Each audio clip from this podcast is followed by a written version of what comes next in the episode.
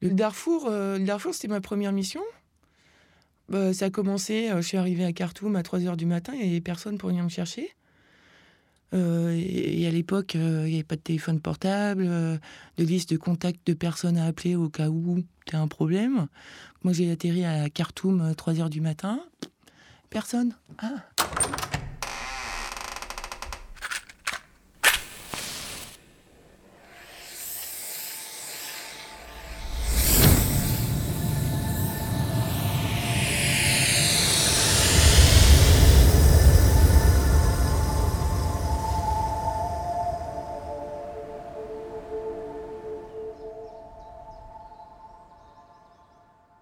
Nos filters.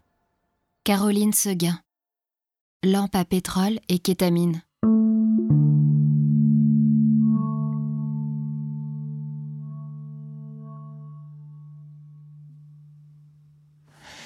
Euh, donc finalement, euh, j'ai retrouvé euh, deux Français dans l'aéroport qui étaient des mecs de SOS Assistance. Et alors je leur explique mon cas, quoi, et les mecs ils me disent bon, si tu veux, nous on a une chambre louée à l'hôtel Hilton. Viens avec nous, tu dormiras dans notre chambre, on dirait à personne. Et demain, on trouvera le bureau MSF et tout ça. Donc, euh, du coup, j'ai commencé ma première nuit à MSF, incognito dans l'hôtel Hilton de Khartoum. Et le lendemain, on a trouvé MSF, euh, on les a appelés et puis ils sont venus me chercher. Ça, c'était en 2006.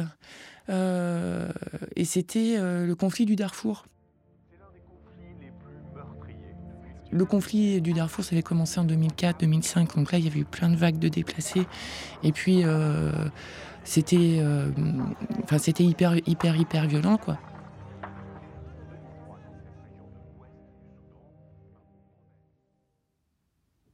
Après, euh, du coup, de Khartoum, j'ai pris un avion pour aller à El Jenina, la capitale du Darfour, où il y avait euh, une équipe de coordination MSF euh, qui était censée venir me chercher. Bah, pareil, ils sont pas venus me chercher. Donc je me suis retrouvée à El Jenina euh, toute seule encore. voilà. Là, j'ai trouvé une voiture d'MSF suisse qui passait dans le coin. J'ai couru, j'ai rattrapé. Et puis finalement, ils ont réussi à m'amener au bureau d'MSF France à El Jenina. Là, j'arrive, je, premier expat, le responsable des ressources humaines m'accueille. Il me dit Ah, et tout, Caroline, euh, t'es la sage-femme, euh, super. Euh, je lui dis Mais moi, je suis pas la sage-femme, je suis infirmière. Il me fait Ah non, non, t'es la sage-femme. Ah, il dit Ah non, je suis l'infirmière. Tu vois, je sais bien que je suis pas sage-femme quand même. Il me fait Ah, ben, on n'a pas besoin d'infirmière. Mais là, vous commencez sérieusement à me faire chier. Je suis infirmière. Il me fait Ah oui, non, on avait besoin, machin et tout. Je suis ok, d'accord. Bon. Donc, du coup, je suis bien l'infirmière. Je vais bien dans le camp de déplacés de Nirtiti. Et que voilà. Le lendemain, on prend la route pour aller à Nirtiti. Et là, quand même, euh, tu vois, tu te prends. Là, tu commences quand même à réaliser le truc, quoi. Parce que. Parce que parce qu'on a fait, je sais pas, une bonne journée de route et puis là on a traversé tous ces villages qui avaient été cramés par euh, les Janjaweed. Donc tu personne en fait, tu voyais que des villages vides avec des cases dans lesquelles habitaient les gens qui étaient complètement cramés et euh, quelques mecs avec des dromadaires euh, qui passaient par là. donc c'était quand même bien glauque. Puis après on est arrivé dans le camp de Nirtiti où où c'était ma base quoi.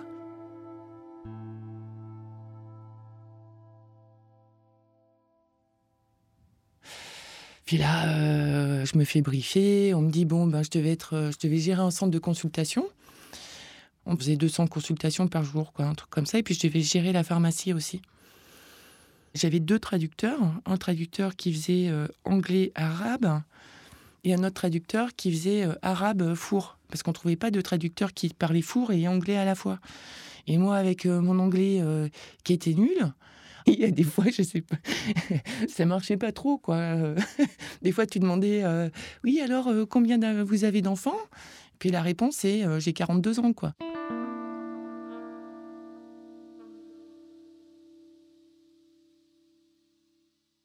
Puis au bout de, je sais pas quoi, deux, trois semaines, quoi, l'équipe était en train d'ouvrir un petit centre de santé dans le Djebel Mara, qui était en fait euh, la zone des rebelles. Et c'était une montagne. Et nous, on travaille dans les zones euh, où il y avait des camps déplacés. Autour, il y avait tous les Janjaweed euh, qui contrôlaient en fait le camp et qui, faisaient des, in- des incursions régulièrement dans le camp. Ils tuaient des gens. C'était chaud quand même, quoi. Et nous, on avait réussi à négocier quand même un accès pour aller dans les zones qui étaient encore détenues par les, par les mecs fours qui étaient contre ces fameux Janjaweed. Et donc on part et tout. Je devais y aller une petite semaine parce qu'il y avait un, gap, quoi. Il manquait une infirmière pendant une semaine. Donc je pars avec un médecin expat. On n'était que tous les deux. On monte dans la montagne, c'était tout vert et tout. Et on arrive dans le petit le soir, quoi. On a de faire 8 heures de route, quoi. On arrive dans ce petit centre de santé qu'on venait d'ouvrir, quoi. Il n'y avait pas d'électricité. euh, puis on dit, bon, demain le centre va ouvrir, on aura des patients, on verra bien.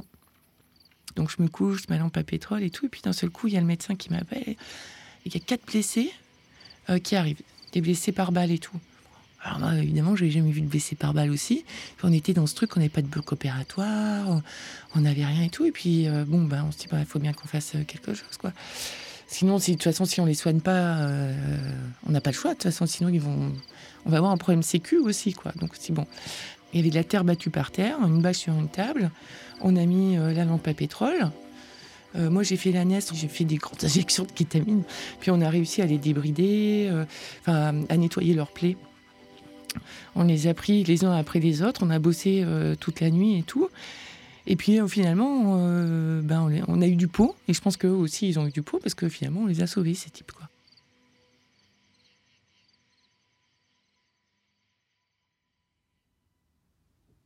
La mission, elle a commencé comme ça. Après, on a eu, au milieu du bordel, on a eu une épidémie de choléra. Euh, donc là, je me suis mis sur le choléra. Euh, je suis redescendue à Nirtiti, on a ouvert un centre choléra. Ça faisait à peu près trois mois que j'étais là, donc je commençais à prendre mes marques. euh, et puis, finalement, on a eu un gros problème sécu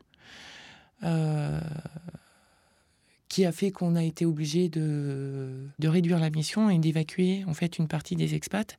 Et moi, euh, la pauvre petite infirmière euh, première mission, évidemment que j'ai fait partie de la, première vague de, personnes qui évacuaient. Je suis arrivée en coordination, ils ont été super sympas et ils m'ont proposé de prendre ma semaine de vacances et d'aller sur un autre terrain euh, au Darfour aussi, où il manquait une infirmière et tout ça.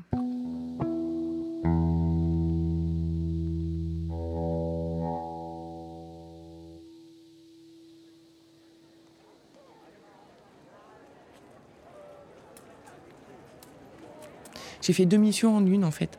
Là, je suis arrivée sur un autre camp de déplacés à Mornay, qui était un camp de déplacés euh, qui était à la frontière du Tchad, dans le désert. Et là, il y avait 80 000 personnes.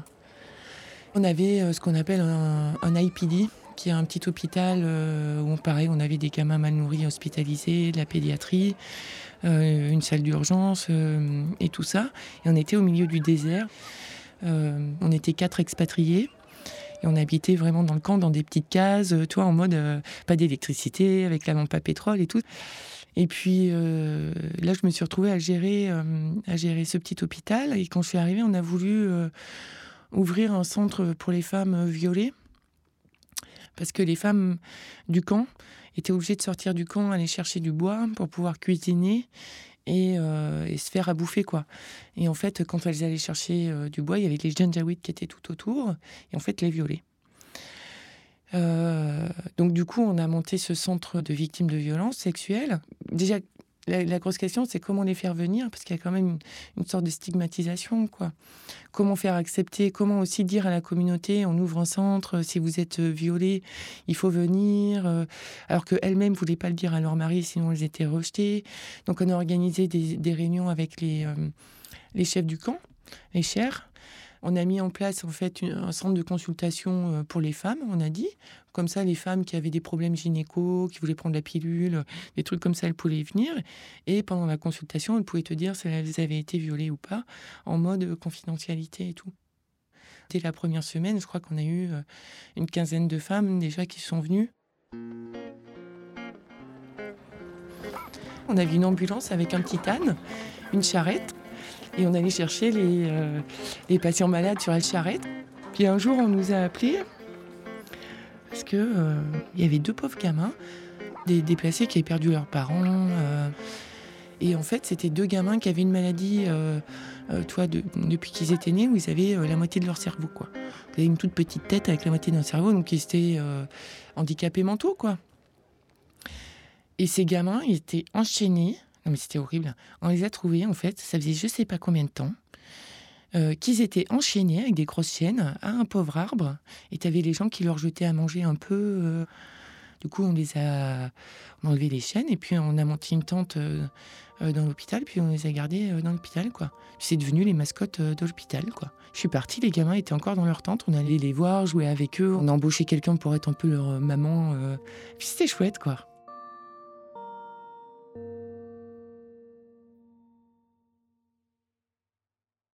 Dans le prochain épisode, Et là, je vois un mec hyper énervé avec un, avec bazooka qui voulait faire exploser cette bagnole qui était à côté de notre store de Jetawan, au milieu de ces 300 daily workers qui venaient de se faire payer. Je dis, mais qu'est-ce que c'est que ce bordel?